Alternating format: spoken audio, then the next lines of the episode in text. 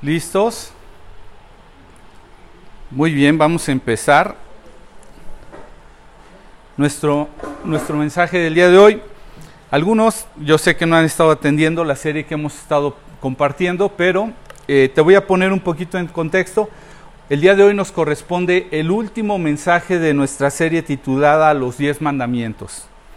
Estamos, por lo tanto, en el décimo mandamiento el décimo mandamiento de, esta palabra que encontramos en el capítulo 20 del libro de Éxodo. Entonces, em, si no tienes oportunidad,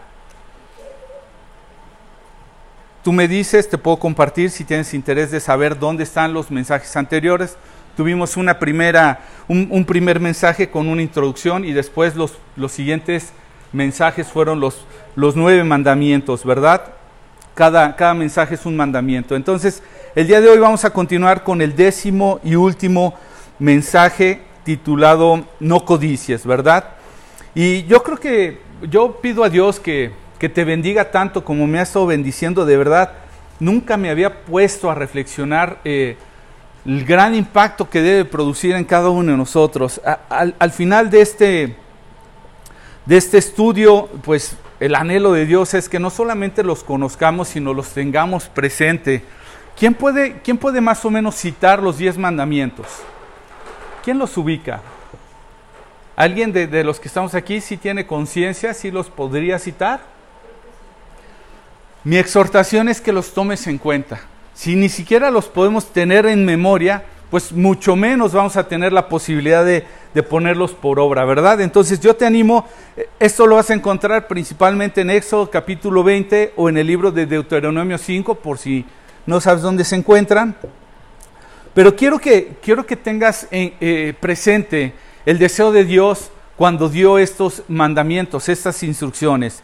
Y, recuerdes, como dice el, el capítulo 20 del versículo 1 de Éxodo, dice que estas instrucciones las dio el Señor una vez que había sacado a su pueblo de esclavitud. Entonces, ¿qué sucede? Un pueblo completamente oprimido, esclavizado por muchos, muchos años, ahora es libre. Entonces Dios quería enseñar dos cosas principalmente una vez que los libertó. La primera cosa es que Él quería revelarse como Él era. Tenía que centrarlos en quién es Él, cuáles, eran sus, cuáles son sus atributos, cómo, cómo es Él. Tenían que conocer a su Dios. La segunda cosa que Dios quería revelar, aparte de quién era Él, cuál era su carácter, cuáles eran sus atributos, quién era Él, la segunda cosa que Él quería era mostrarles las pautas que los les permitirían vivir en libertad. ¿Sí? Él se dio a conocer, pero aparte les dio instrucciones para saber cómo vivir en libertad. Y es exactamente lo que Dios ha hecho con cada uno de nosotros. Si tú te das cuenta, si tú ya has tenido la experiencia de conocer a Dios previo a este mensaje, podrás coincidir conmigo que lo primero que Dios ha invertido en una manera en tu vida una y otra vez es en darse a conocer cómo es Él, no como uno cree que es Él. ¿Sí?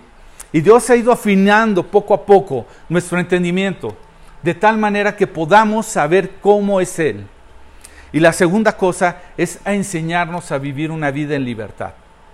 Dios ha creado todo para que lo disfrutemos, todo, pero ha puesto pautas para poderlo disfrutar. De otra manera nos vamos a descarriar, ¿de acuerdo? Y eso es lo que Dios ha estado haciendo a lo largo de nuestras vidas. Ahora, en cuanto al mandamiento de hoy, voy a hacer un ejercicio, seguramente este ejercicio lo recuerdan mis hijas, pero voy a aprovechar para poder centrar la idea principal de este mandamiento con, con un ejercicio. Y vamos a suponer que el día de hoy yo les dijera, ¿saben una cosa ustedes?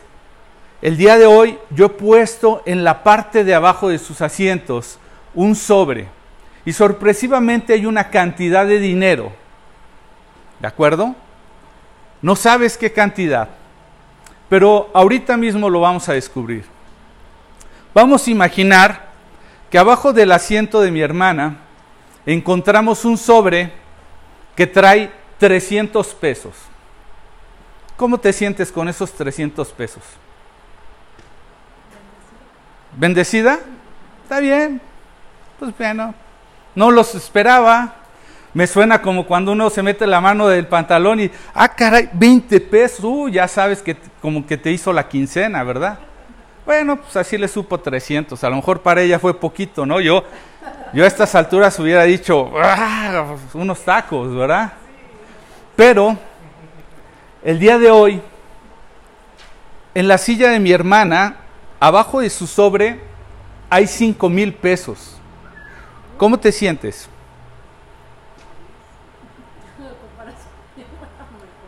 ¿Te sientes mejor? Bueno, se, se siente mejor. Está bien. Ella tiene 5 mil pesos y se siente mejor que su hermana. Ojo, pongan atención, ¿eh? Porque en la silla de Jessica hay 10 pesos. ¿Cómo te sientes, Jessica? Agradecida. Con 10 pesos se siente agradecida, ¿eh?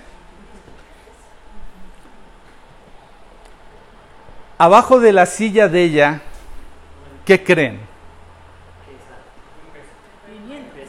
No, señoras y señores. Hay 50 mil pesos. 50 Ella quiere arrebatarle la silla. Dice, ya ves, esa era la mía, pero llegaste como en el juego de las sillas y te metiste y te barriste, ¿verdad?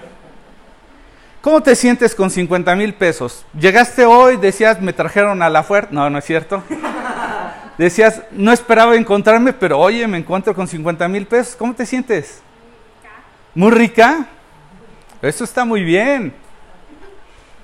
Rita, abajo de tu silla, ¿cuánto creen que puede haber abajo de la silla, Rita?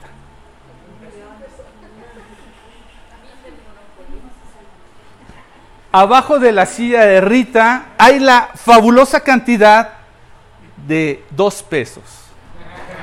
¿Cómo te sientes, Rita? ¿Ustedes sintieron su bien, bien? La última sorpresa, ¿eh? La última sorpresa. En tu silla, Carlos. En tu silla hay 150 mil pesos. ¿Cómo te sientes, Carlos? A gusto. ¿Se acuerdan cuánto hay en su silla? Porque si no lo van a perder. Al final me voy a hacer el loco y no se los voy a dar.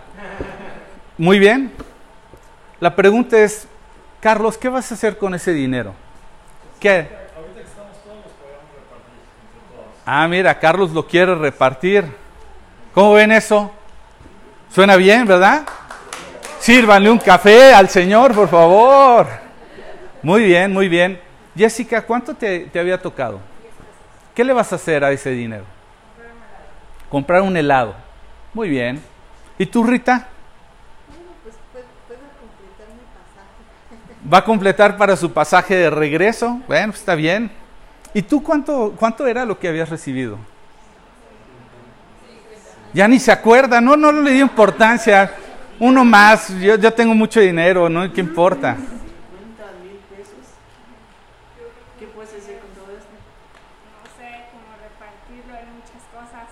¿En qué cosas? Danos ejemplos. Mucha comida, ¿te vas a poner como yo? De tanta comida. Viajes. Es mucho dinero, no sabe. ¿Tú qué vas a hacer con... ¿Qué? Se va a Hawái, dice. Ya, ya se apuntó a Hawái contigo. ¿Qué vas a hacer con? 300 pesos. ¿Qué vas a hacer con ellos? Ah, vas a dar una despensa. Ok, ok. ¿Saben una cosa? De esto vamos a hablar hoy. Porque yo quiero que me digas, Rita, ¿qué sentiste cuando te enteraste que alguien ganó más que tú de todas las sillas? ¿Qué, qué te vino a la mente? Me equivoqué de silla, dice ella. Ah, ¿cómo no supe? Ok, ella dijo, me equivoqué de silla. Muy bien, Rita, está bien. ¿Qué sentiste cuando te dije cuánto tenías? Nada. No lo esperabas, pero cuando dije otras cantidades mayores, ¿qué sentiste? Nada. Qué afortunados. ¿Y ¿Qué sentiste cuando otros tuvieron pues, dos pesos, diez pesos? Qué desafortunados, ok. Ok. Jesse, ¿tú qué sentiste cuando, cuando viste que había otras cantidades y que no, no habían sido las tuyas? No te tocaba, dijiste, bueno, no me tocaba. Ok, fíjate, fíjate qué interesante el ejercicio, porque aunque tú y yo sabemos que no es cierto lo que tienen abajo de sus sillas, es muy fácil. ah, fíjate bien lo importante de este ejercicio, porque pese a que tú y yo sabíamos que esto no era, no era real, ¿cómo se puede ilusionar muy rápido el corazón o desilusionarse? ¿Sí? Y la segunda cosa que quiero traer a tu, a tu mente en este momento es, en ninguno de los momentos, con toda honestidad, y no quiero hacerte sentir mal, ni, ni el carnal, este, no espiritual, pero nadie dijo, yo no sé qué voy a hacer con él, voy a preguntarle a Dios qué quiere que haga con él. Inmediatamente, aún sean buenas acciones, voy a comprar una despensa para alguien que lo necesita. Ni siquiera pensó en ella, era una buena acción. Sin embargo, en ningún momento consideró si Dios quería que hiciera eso con ella. Uno diría, bueno, pues no creo que Dios se moleste, ¿verdad? ¿Por qué le va a molestar a Dios que yo haga esa acción con esa persona? Ella dijo, ay, no sé, me parte la cabeza, no puedo imaginar qué tantas cosas voy a hacer, pero tampoco pensó, me voy a tener a lo mejor una parte. Carlos agarró igual, dijo él, yo lo voy a repartir entre todos son buenas acciones, pero Dios no está esperando de nosotros buenas acciones, está esperando obediencia. Es lo primero que quiero que centres en tu corazón, porque sea un peso, sean cien mil pesos. Vamos a aprender hoy que muchas veces la codicia es la que dirige hacia dónde vamos a apuntar nuestras vidas y lo que hay en ellas, hacia dónde vamos a apuntar nuestros corazones y lo que hay en ellos. ¿Sí? porque en último momento estamos considerando a Dios. Y lo primero que vamos a aprender con la codicia es que Dios desea proveernos lo que sea necesario, pero en todo momento Él está esperando darnos dirección al corazón. No es que no lo disfrutes, sino que lo disfrutes correctamente. Dios no tiene problemas con la prosperidad. Lo que tiene problemas es con el desvío del corazón en medio de ello. Y vamos a empezar con eso porque yo creo que tú igual que yo recordarás momentos desde pequeños, sea que lo hayas tenido o no, pero yo creo que todos vivimos la experiencia de anhelar un juguete. Yo me recuerdo, venían las, las temporadas de diciembre, estas que te bombardeaban por comerciales y comerciales con juguetes y soñaba yo y, yo voy a tener ese, yo voy a tener esto otro y, y bueno, a veces no lo tenía, a veces sí tenía alguno, pero yo lo deseaba, ¿ok? ¿Y qué pasó? Que fui creciendo un poco más y entonces ya no deseé juguetes. ¿Qué empecé a desear? Pues videojuegos, accesorios como los patines, como la bicicleta, etc. Y las cosas fueron creciendo en, en deseo. Y entonces fui creciendo ¿Y qué empecé a desear? Empecé a desear la ropa de mis amigos, los zapatos de mis amigos, los tenis de mis amigos, sus grabadoras o cualquier otro accesorio. Después crecí, decía tener una pareja y tener dinero y tener un auto para pasearla, para eh, disfrutar con ella. Me casé, empecé a desear tener una casa, un auto, una familia y los deseos no paran y no paran y no paran. ¿Y hay algo malo en desear? No, ¿verdad? No hay nada malo en desear. Pero yo creo que a lo largo de toda esa historia te puedo decir que ciertamente hubo momentos en donde con alegría celebré cuando pude obtener lo que yo deseaba, pero otros tantos no lo celebré igual o ni siquiera lo celebré, simplemente lo tuve, pero no lo pude ni celebrar. Hay situaciones de celebración y de satisfacción, pero también de dolor en medio de esto. Y el día de hoy lo que vamos a descubrir a través del décimo mandamiento y que quiero que pongas mucha atención es que Dios no desea anular el deseo que nosotros tenemos en ningún momento, sino lo que quiere darle es el orden correcto, ¿sí? Para que podamos pretender obtener esas cosas. Eso es lo que Dios desea detrás de todo esto. que podamos correctamente pretenderlas, obtenerlas, disfrutarlas y sabes una cosa más, agradecerlas. O sea, fíjate qué, qué, importante. Te hablé de pretenderlas. Desde, desde que nace un deseo en mi corazón, si yo lo inicio incorrectamente, ¿cómo crees que va a acabar eso? Incorrectamente. Eso en cuanto a cómo lo voy a tener. Ah, piensa por un momento alguna vez que hayas deseado algo, pretendido algo. Empiezas a maquinar cómo lo vas a obtener. Si lo haces correctamente, te lo aseguro que lo vas a disfrutar correctamente. Fíjate bien que después vas a obtenerla. Tienes que aprender a obtener las cosas. Después, ya que lo obtienes, Tienes que aprender a disfrutarlo. ¿Qué pasa? No sé si te ha pasado que no has tenido apenas algo y ya lo tienes y quieres otra cosa. Ni siquiera lo has disfrutado. ¿Te ha pasado alguna vez? Estar anhelando algo que cuando finalmente lo obtienes ya estás pensando en algo más. Ni siquiera lo puedes disfrutar. Y por último, has llegado hasta lo último después de pretenderlo, obtenerlo, eh, disfrutarlo, agradecerlo. ¿Has llegado hasta ese punto? Eso es lo que Dios quiere corregir en el corazón. Porque muchas veces si no lo corregimos, lo único que quiere nuestro corazón es solamente tomarlo por tomarlo. Y peor aún, tomarlo de otro que le puede corresponder. Y de eso habla este décimo mandamiento. Éxodo capítulo 20, versículo 17 dice, no codices la casa de tu prójimo, no codices la esposa de tu prójimo, ni su siervo, ni su sierva, ni su buey, ni su burro, ni ninguna otra cosa que le pertenezca. Eso es lo que dice la escritura. Este último mandamiento, ¿sabes a qué apunta? Apunta directamente al corazón del hombre, a la mente de cada uno de nosotros. Porque la codicia es un deseo exagerado, ilícito, impropio o incorrecto. Eso es la codicia. No es el deseo en sí solo, sino el poderlo exagerar de manera incorrecta o indebida. ¿Sí? E incluso prohibida. Codiciar es ambicionar algo que no es nuestro. Y sabes una cosa, esto es un pecado que Dios quiere evitar. Ahora, Vamos a estar viendo varias cosas que quiero que, tomes atención porque los deseos siempre van a estar relacionados con la codicia. Hay una línea bien delgadita entre distinguir cuándo un deseo es correcto y cuándo empieza a desviarse.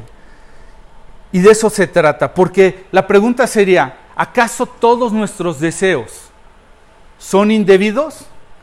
¿Desear las cosas es, es incorrecto?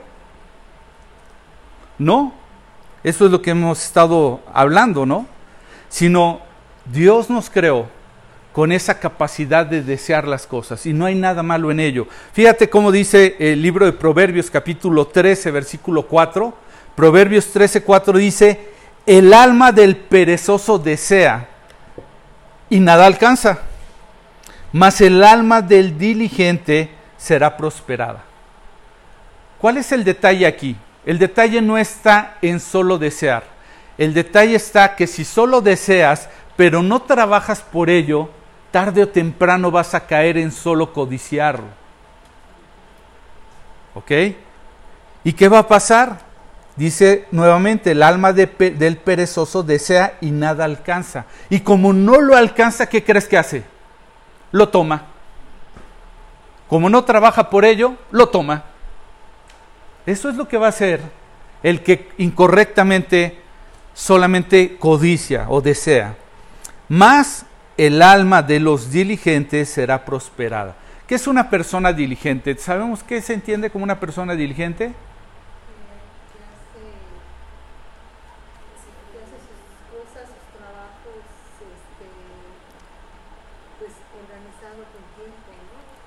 Es una persona que actúa en lo que tiene que hacer. Simplemente. Lo atiende. No lo deja, no lo deja posponer. ¿sí? No lo pospone, que es una persona negligente. El diligente actúa cuando lo tiene que hacer. El el negligente sabe que lo tiene que hacer y dice, luego lo hago. Y se le va el momento para hacer las cosas. Está siendo negligente. ¿De acuerdo? Entonces, insisto, el problema no es en desear, sino el no querer trabajar por ello. Y cuando falta entonces el dominio propio, pues simplemente lo tomamos. Y ahí empieza el problema de la codicia. Entonces, date cuenta lo grave de este mandamiento, porque este mandamiento, diríamos en una manera, que mal cuidado nos va a llevar al opuesto que como empezaron los diez mandamientos. ¿Cómo empezó el primer mandamiento? ¿Alguien recuerda el primer mandamiento? ¿Cómo? A ver, vamos, Éxodo 20, para ver independientemente cuál es la, la versión que tú tengas. Éxodo capítulo 20, versículo 3.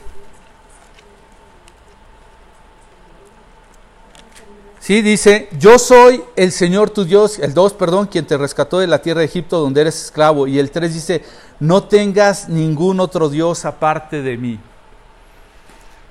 El décimo mandamiento contrapone completamente al primer mandamiento. ¿Y sabes por qué? Porque el décimo mandamiento, mientras el primer mandamiento te llama a reconocer que solamente tienes un Dios, el décimo mandamiento dice, me disculpas, pero cuando yo quiero yo lo obtengo, entonces el Dios soy yo.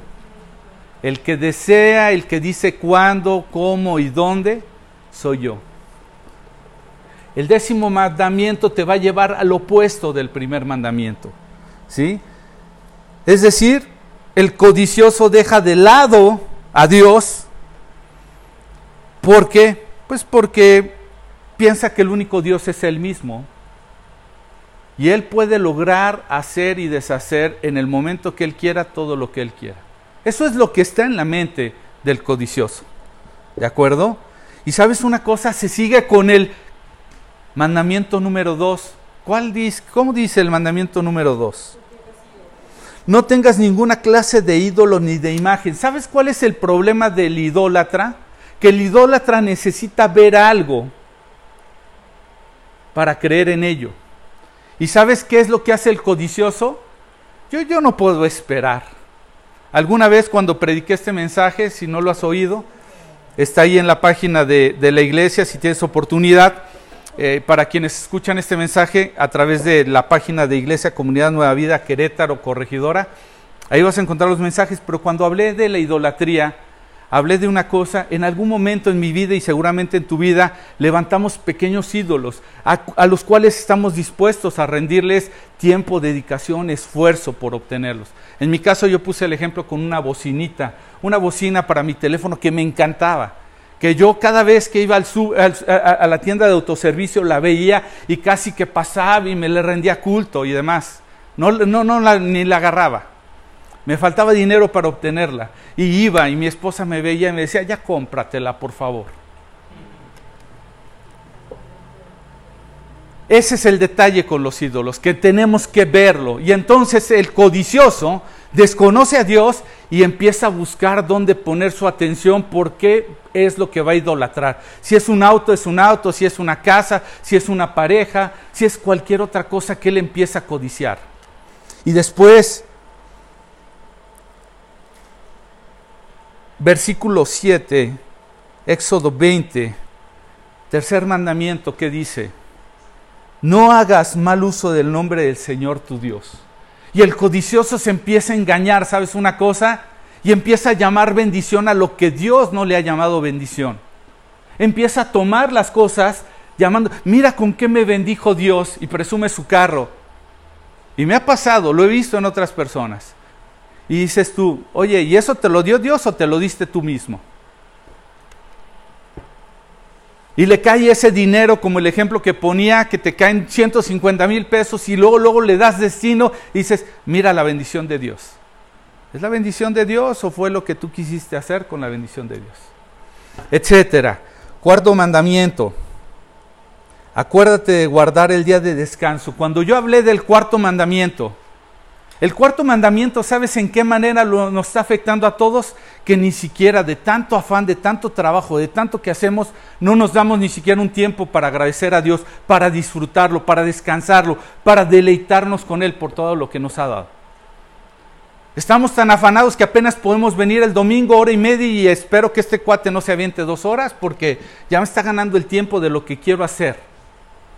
Porque no tengo tiempo para detenerme a disfrutar de Dios. Y entonces, ¿qué pasa? Que el codicioso dice, yo no tengo tiempo de detenerme para agradecerlo, yo ya quiero lo que sigue.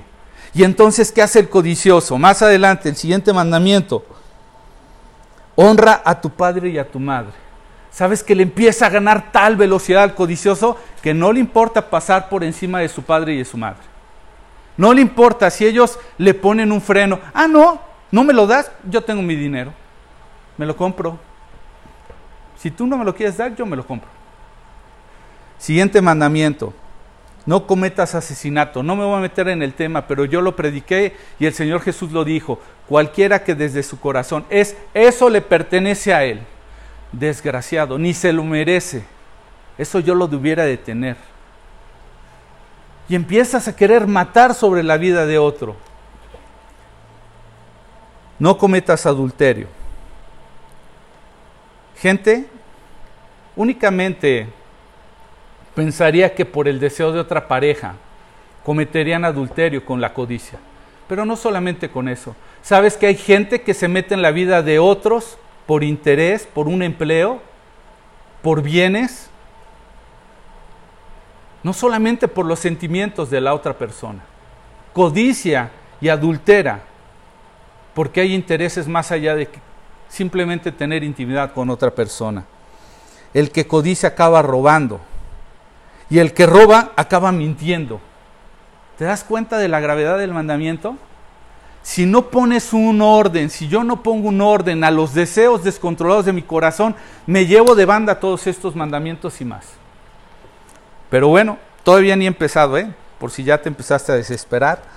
Marcos capítulo 7, versículo 21 al 23, dice la escritura, está hablando el Señor Jesús, te doy el contexto, después de haber hablado con otros fariseos, con otros maestros de la ley acerca del tipo de cosas que realmente afectan al ser humano, que están adentro de uno, no lo, no lo externo.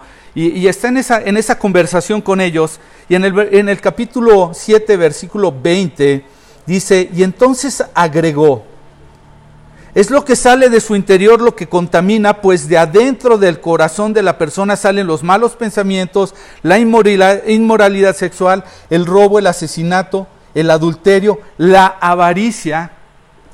Ojo, ahorita voy a eh, explicarte que la avaricia y la codicia son muy parecidos.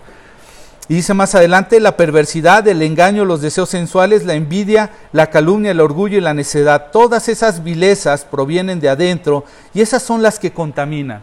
Entonces te das cuenta, para poder hablar de la codicia tenemos que hablar del corazón, porque ahí es el campo de batalla de este pecado. Entonces, ¿cuál es el significado de la palabra codiciar? La palabra codiciar, igual que ser, eh, que avaricia, ¿sí? Son sinónimos en alguna forma. Ahorita doy una distinción entre ellos. Pero mientras tanto la avaricia desea algo de manera descontrolada, pero ¿sabes para qué? Para acumular. Para acumular. Ese es el que es avaro. Yo lo deseo, lo obtengo, pero para acumular. Por el otro lado, el codicioso, ¿sabes qué hace? Lo mismo, se desborda en sus deseos, pero para disfrutar. Es el, que todo el tiempo quiere disfrutar, solamente está pensando en disfrutar, disfrutar, disfrutar. El, el avaro es ni le da tiempo de disfrutarlo, solo lo quiere acumular. Esa es la diferencia. Entonces, cuando tú oyes en la escritura Cualquiera de estos dos términos se está refiriendo a lo mismo independientemente de qué quiera hacer con el bien. Ya sea que lo quiera disfrutar y solo le importe disfrutar, disfrutar, disfrutar, o acumular, acumular, acumular. Entonces, la codicia está asociada con ser, con esa avaricia o, por, por acumular o codicia por disfrutar, ¿de acuerdo? Entonces, codiciar, ya dijimos, es tener, querer tener algo o desearlo para ti aunque esa bendición le ha sido dada a otro. Todos estamos de acuerdo aquí en este lugar que todo lo que tenemos lo hemos recibido de Dios. Lo quieras reconocer o no, todo lo que tú y yo tenemos lo hemos recibido de Dios y eso se llama bendición. Y la codicia es desear algo a lo cual tú no has sido bendecido, sino otro ha sido bendecido. Y esto es lo que quiere Dios corregir en nuestros corazones.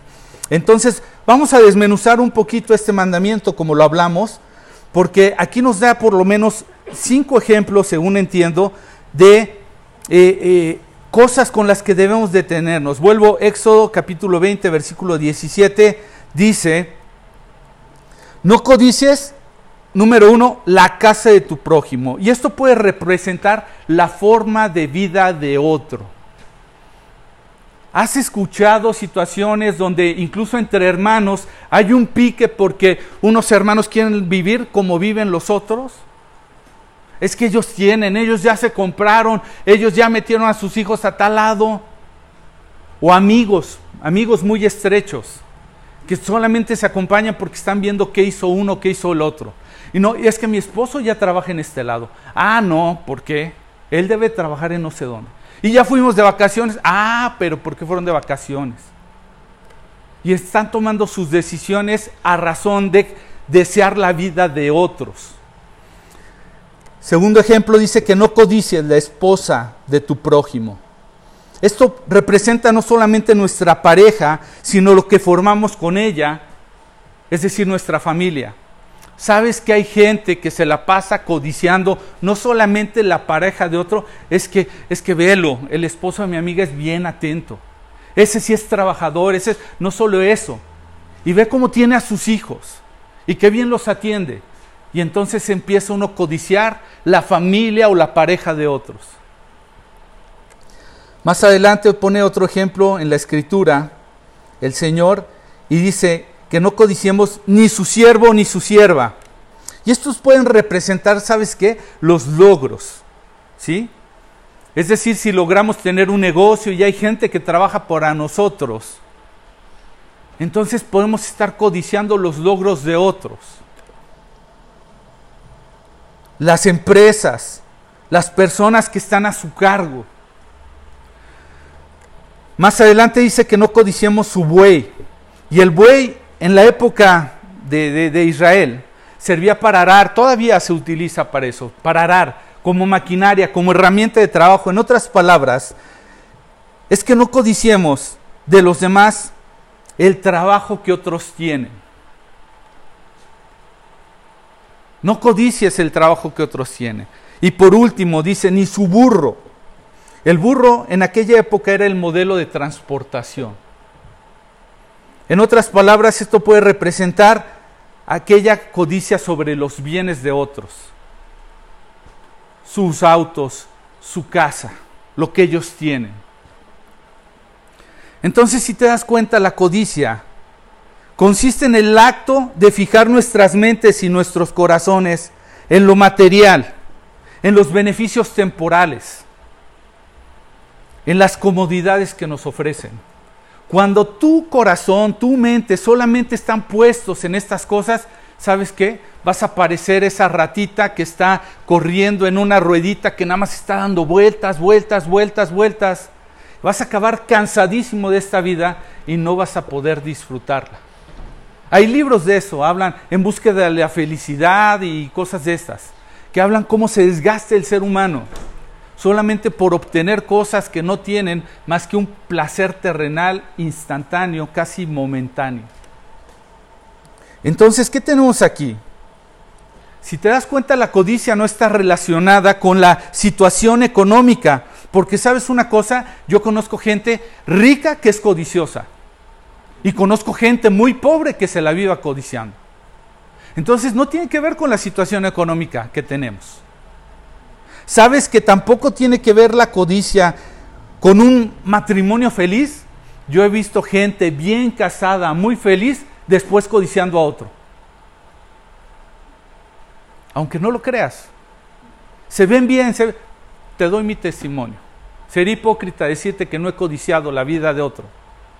en cuanto a su pareja o en cuanto a su manera de vivir, cómo llevan su matrimonio, sus hijos. Yo no sé tú, yo no sé cómo anda tu vida.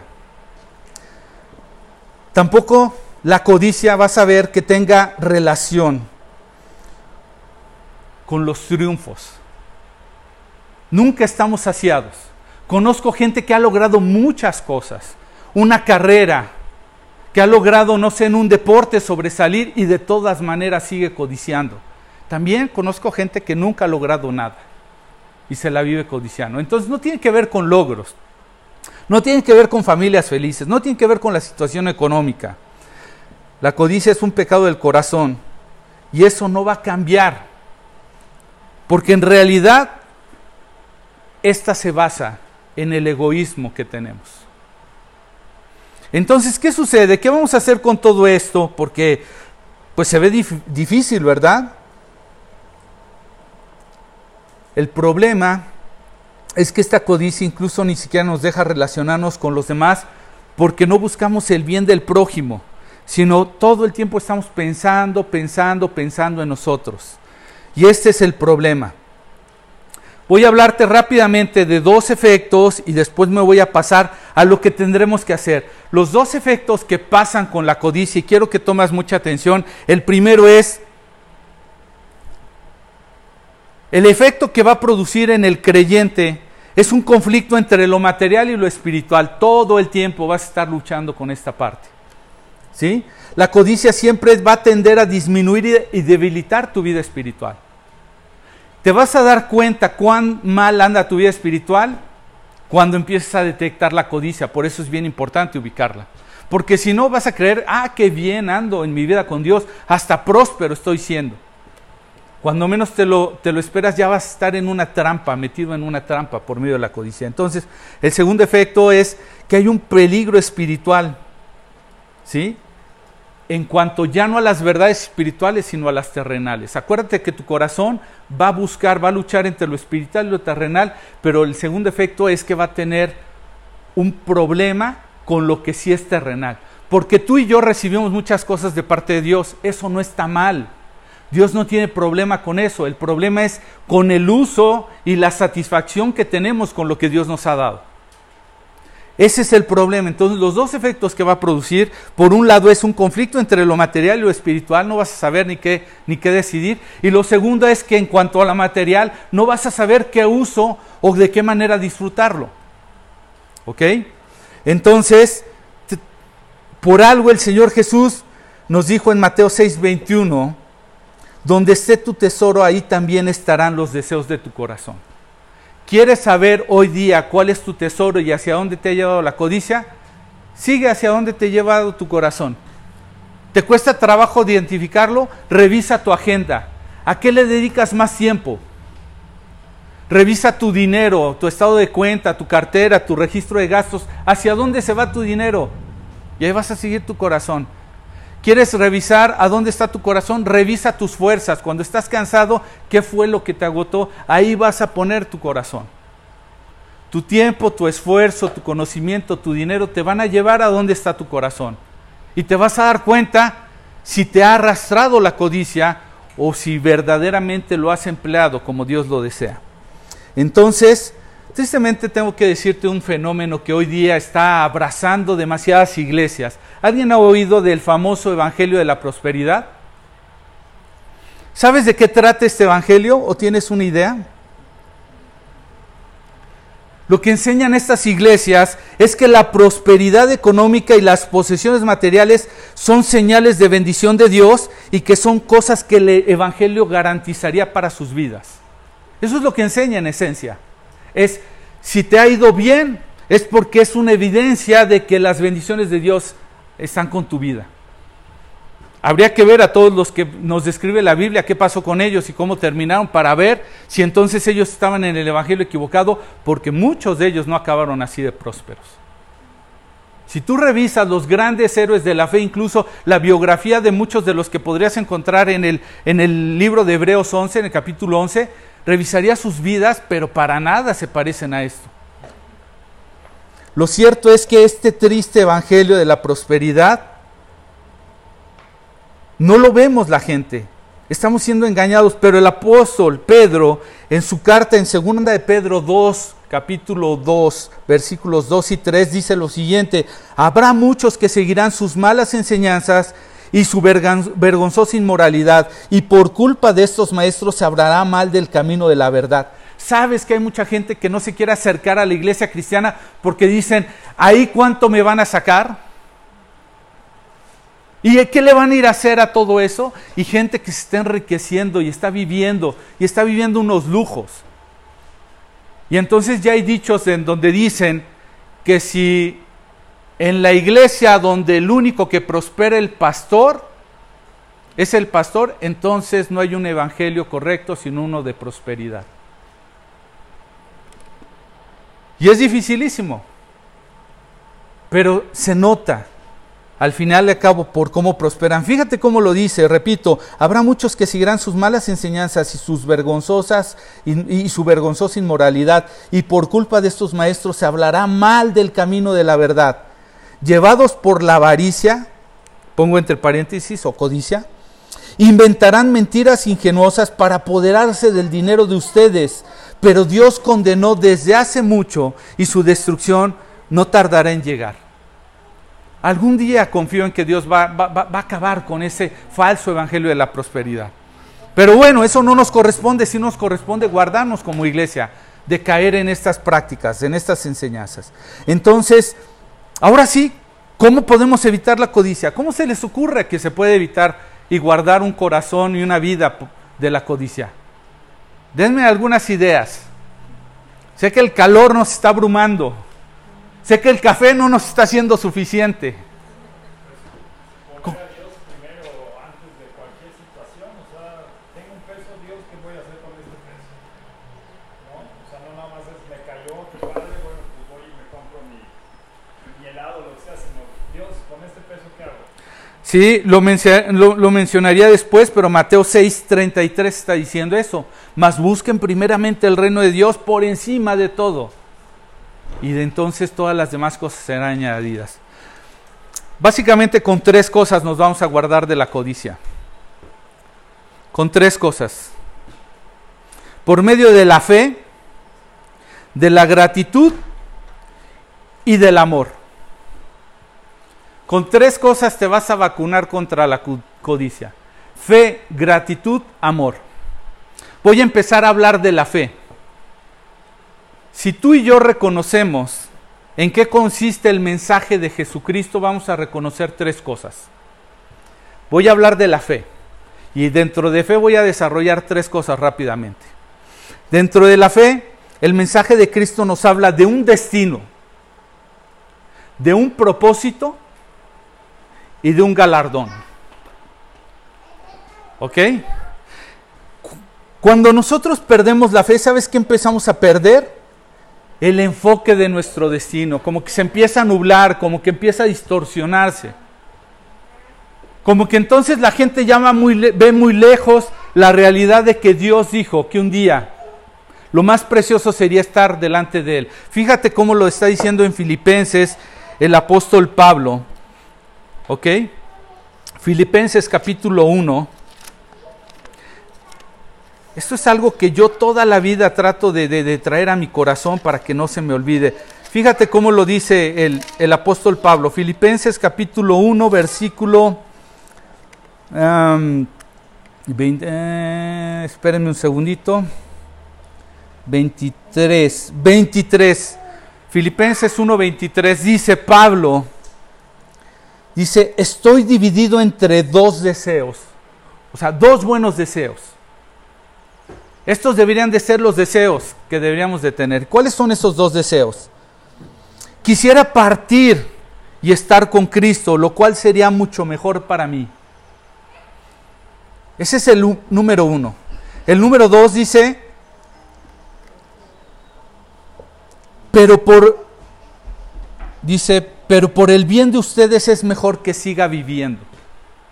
Sabes que tristemente hay muchos en la iglesia de Cristo el día de hoy que ni desean partir con Cristo, ni desean ir por los demás que no le conocen. ¡Qué pena! Nuestros deseos, nuestra codicia nos ha nublado de un destino. Tú y yo estamos aquí para un día estar en la eternidad con Él. Y ni tenemos prisa, y si que nos quedamos aquí no nos queremos acomodar en los asuntos de Él.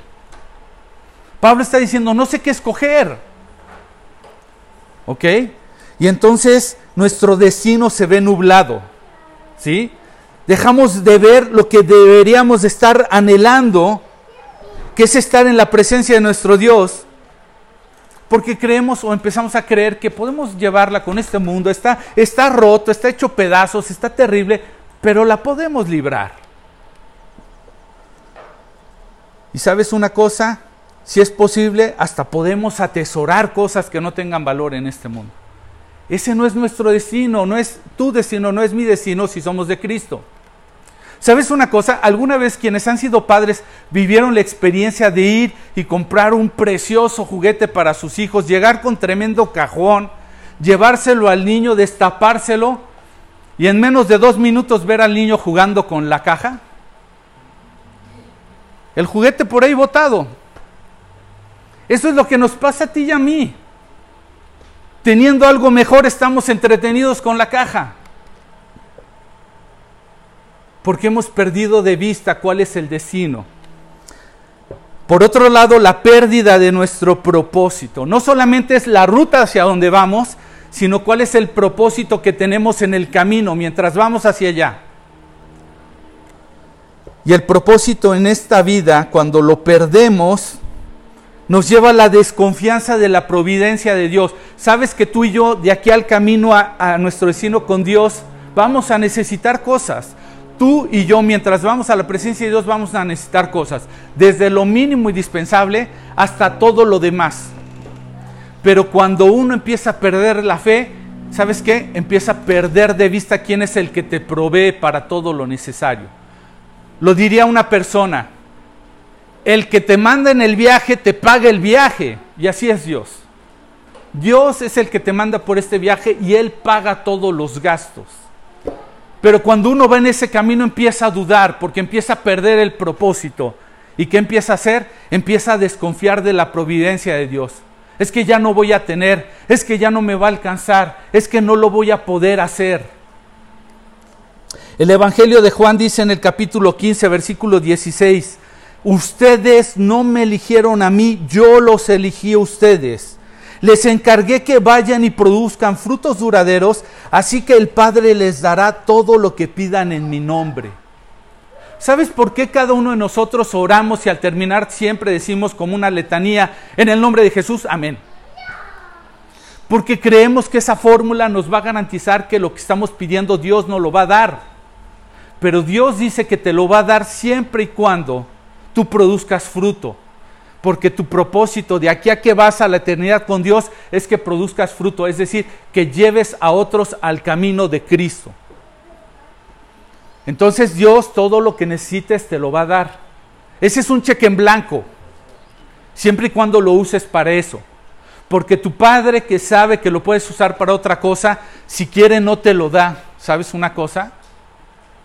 Porque sabe que no lo estarás usando para lo que tú deberías de usarlo.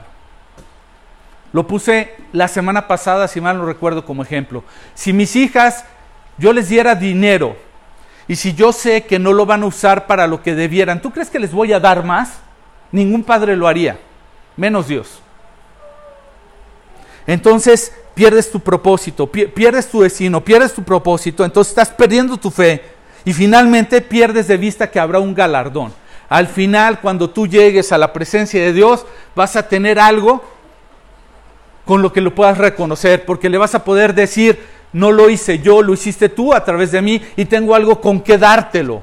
Se llaman galardones. Y Apocalipsis capítulo 22, 12 dice, he aquí yo vengo pronto y mi galardón conmigo para recompensar a cada uno según su obra. Cuando tú pierdes la fe, pierdes estas tres cosas, destino, propósito, galardones. Y entonces te empiezas a volver codicioso. Necesitas retomar tu fe. ¿Cómo se retoma la fe? ¿En dónde se carga uno de fe? ¿Dónde se te ocurre? buscando la palabra de Dios, pasando tiempo en la palabra de Dios. ¿Dónde más recargas tu fe? Pidiéndosela a Dios en oración. ¿Dónde más recargas tu fe? En la comunión de los santos. Si yo ando solo por la vida, solo con mi Biblia, alabando a Dios, va a llegar un momento en que me voy a sentir solo. Pero si me siento acompañado, es más fácil que otros me levanten. ¿Dónde más se recarga uno de fe? Alabando a Dios.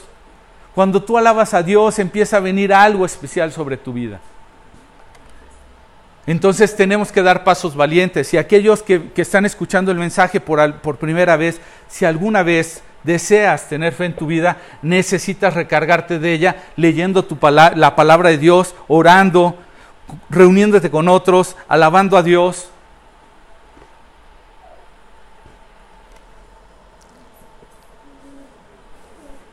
¿Cómo evitar la codicia? Punto número dos.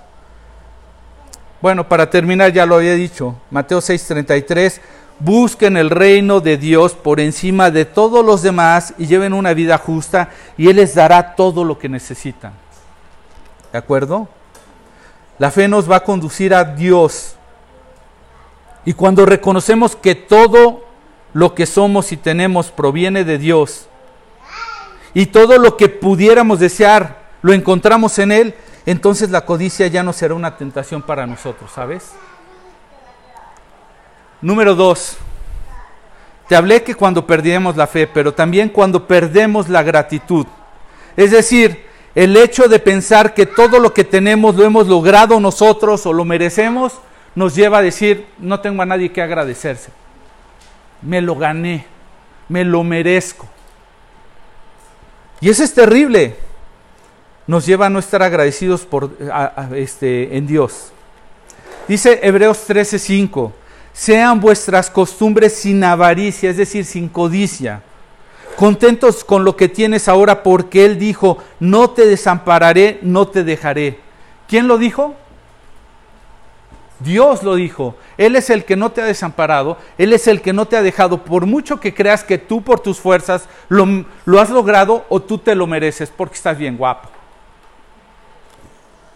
Pero el que dijo, no te desampararé ni te dejaré es Dios. Entonces, vivir contentos con lo que tenemos ahora es un reto. Si tú no disfrutas lo que ya tienes, jamás vas a disfrutar lo que vas a recibir.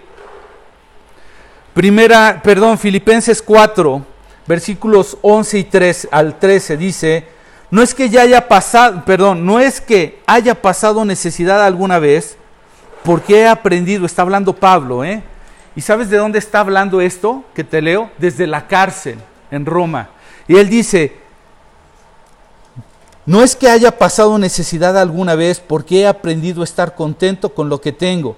Sé vivir casi con casi nada o con todo lo necesario. He aprendido el secreto de vivir en cualquier situación. Pon atención, ¿quieres un secreto para vivir en cualquier situación? Aquí te viene la respuesta. Sea con el estómago lleno o vacío, con mucho o con poco, pues todo lo puedo hacer por medio de Cristo quien me da las fuerzas. ¿Por medio de quién? De Cristo. Ese es el secreto de la vida. Sin Él no vas a aprender a vivir en la abundancia ni vas a aprender a vivir en la escasez. Todo el tiempo te vas a descarriar y vas a vivir una vida de codicia. No te va a alcanzar. En una ocasión tenía una persona que con la que colaboraba que cuando la contraté, ¿sabes una cosa? Se le llenaron los ojos, dijo, wow, de verdad, no, no, no, no lo puedo creer, voy a tener esta chamba. Y empezó a ganar sus quincenas y ella vivía feliz. Con el paso del tiempo ya no estaba tan feliz. Entonces vino un aumento y le dije, ¿cuánto sería bueno que te aumentara? Y ella dijo, por si, a ver si pegaba. Si es el doble, estoy bien. En ese entonces ganaba cuatro mil, hace algún tiempo. El doble eran ocho mil. Dijo, no, yo voy a estar feliz de la vida. Ganó ocho mil pesos. ¿Sabes que el contentamiento le duró muy poco? Porque después ya ocho mil se le hacía nada.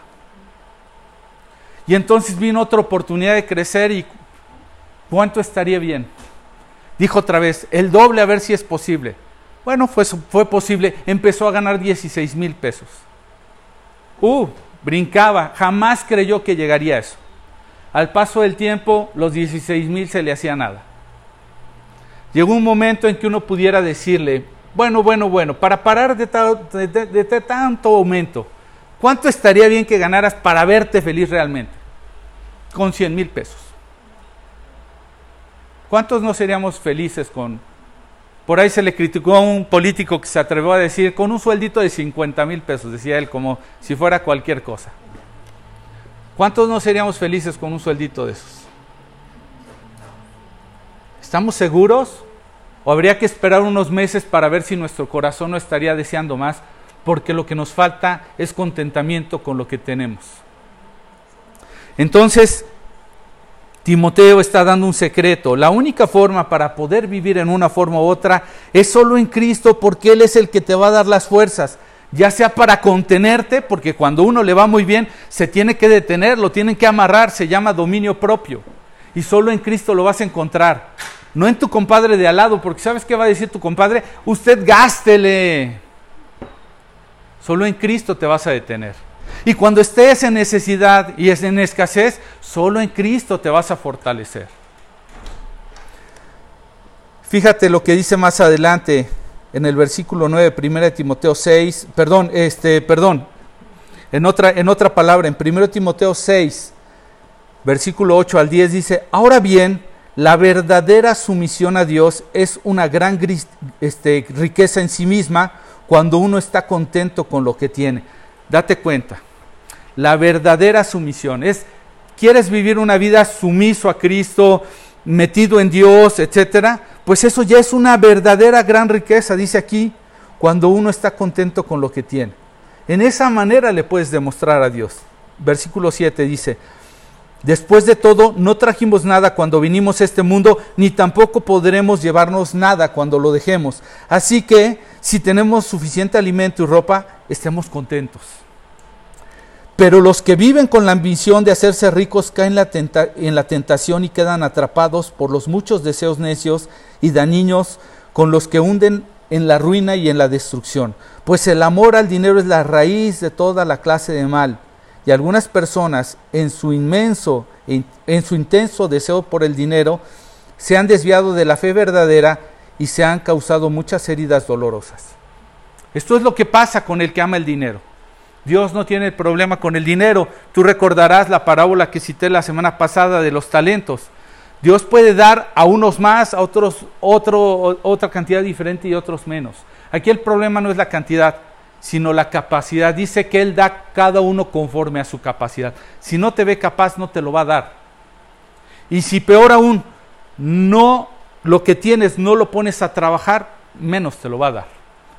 En la misma parábola, aquel que tenía un talento y que no lo puso a trabajar, ¿qué hizo? Se lo quitó y se lo dio al que trabajó más. Entonces, mientras tú y yo estamos en este camino con destino a la eternidad con Dios, lo que tenemos que hacer es desarrollar gratitud, saber administrar todo esto. Y por último dice, versículo 9 de 1 Timoteo 6, dice, los que viven en ambición, de hacerse ricos, caen en tentación y quedan atrapados. ¿Sabes quiénes son estos? En Mateo capítulo 13 describe la parábola del sembrador, ¿recuerdas? Y una semilla cayó en una tierra y otra en otra y otra en otra, pero en una particularmente dice que cayó en un lugar donde había espinos. Y te voy a leer sin, sin leer todo el pasaje, dice las semillas que cayeron en espinos, estoy leyendo Mateo 13, 22, las semillas que cayeron en espinos representan a los que oyen la palabra de Dios, pero muy pronto el mensaje queda desplazado por las preocupaciones de esta vida y el atractivo de las riquezas, así que no produce ningún fruto. ¿Te das cuenta? Se va a ahogar, vas a perder la fe, vas a perder la gratitud y vas a estar metido en la codicia. Por último, ¿cómo contrarrestar la codicia? No perdiendo el amor. No perdiendo la fe, no perdiendo la gratitud, no perdiendo el amor. Punto número tres. Dice, ¿sabes qué es la pérdida del amor? Se llama egoísmo. Es no me importa nadie, solo yo. Esa es la expresión más clara de la pérdida del amor, el egoísmo. Y una persona que ha perdido el amor, entonces está metido en la codicia totalmente. Capítulo 13 de Romanos, del 8 al 10, dice, no deba nada a nadie excepto el deber de amarse unos a otros. Si aman a su prójimo, cumplen con las exigencias de la ley de Dios, pues los mandamientos dicen, no cometas adulterio, no cometas asesinato, no robes, no codicies. Estos y otros mandamientos semejantes se reúnen en uno solo. Ama a tu prójimo como a ti mismo. El amor no hace mal a otros. Por eso el amor cumple con las exigencias de la ley de Dios. Si tú y yo nos guardamos nuestra fe, nuestra gratitud y nuestro amor, te lo aseguro que en vez de ser egoísta vas a ser generoso. ¿Sabes a qué te va a llevar? Uno de mis textos favoritos, si lo quieres conocer, está en la tercera carta de Juan, capítulo 1, versículo 2. El día que tú sientas esto, te, vas a dar cuenta que no lleves una vida de codicia. Tercera carta de Juan, capítulo 1, versículo 2 dice, Amado, yo deseo que tú seas prosperado en todas las cosas y que tengas salud, así como prospera tu alma. Yo deseo que tú prosperes en todas las cosas, que tengas salud, así como prospera toda tu alma. Cuando tú no tienes un corazón codicioso, eso es lo que mínimo que vas a estar deseando para los demás. Que prosperen en todo. Pusieron un negocio, prospera. Pusieron un ministerio, prospera. Ese es tu deseo. Ah, y que tengan salud. Ah, pero que no deje de prosperar su alma. Y voy a terminar con un pensamiento, mis hermanos. ¿Sabes una cosa? En todo el universo no vas a encontrar algo que llene el vacío que te lleva a codiciar. En todo este universo no va a haber una cosa que realmente llene el vacío que te lleva a codiciar por todo lo demás. Porque ese espacio solamente está reservado para que lo pueda llenar el creador de todo ese universo. No va a haber algo que te deje de llevar a codiciar, porque ese espacio solamente lo lleva el creador de todas las cosas. Así es que no te gastes buscando que te llene algo, nunca se va a acabar. El único que va a llenarlo es el creador de todo lo demás. Yo no sé cómo anda tu corazón. Yo no sé si ya perdiste la brújula mediante la fe, si vivas una vida que ya no agradezcas, o si simplemente si vives vida agradecida, no has perdido la fe, pero te has olvidado de los demás. Pero Dios quiere revisar tu corazón. Y quiero terminar orando, orando por cada uno de nosotros, para ver cómo está en cuanto a la codicia. Vamos a orar. Padre Celestial, te quiero dar gracias por esta palabra. Te quiero dar gracias por todos los mandamientos que nos han revelado quién eres tú y cómo quieres que vivamos, Dios. Gracias porque en medio de todo esto Tú nos vas a revelar una verdad que esté oculta en nuestro corazón y que necesite ser sacada de ese lugar, Dios, porque nos está estorbando para poder vivir con propósito, con visión, con, tu mandamiento de, de, de dar fruto, Dios, con buscar esos galardones, Dios. Perdónanos, Padre, si en medio de ello hemos sido desagradecidos en diferentes formas. Perdónanos, Señor, si ni siquiera vemos hacia los demás. Hemos perdido el amor, ya no nos importa ser compartidos, generosos, ver la necesidad en el que no tiene Dios, animar en el que tiene. Perdónanos, Padre. Queremos un corazón como el tuyo, como dice tu palabra, el que no escatimonia a su propio Hijo. ¿Cómo no nos habría de dar juntamente con Él todas las cosas, Dios? Queremos llegar a ese nivel de generosidad como tú, que no reservaste nada ni a tu propio Hijo, Dios. Ayúdanos. Tú conoces cada corazón, Padre. Y queremos reflejar la vida de los hijos, los hijos que tú tienes, que caminan en completa libertad en cuanto a todo lo que tienen para esta vida.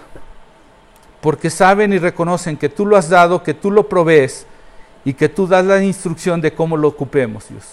Gracias te damos por todo esto en el nombre de Cristo, nuestro Señor. Amén. ¿Listos? ¿Cuántos ya pueden despertar?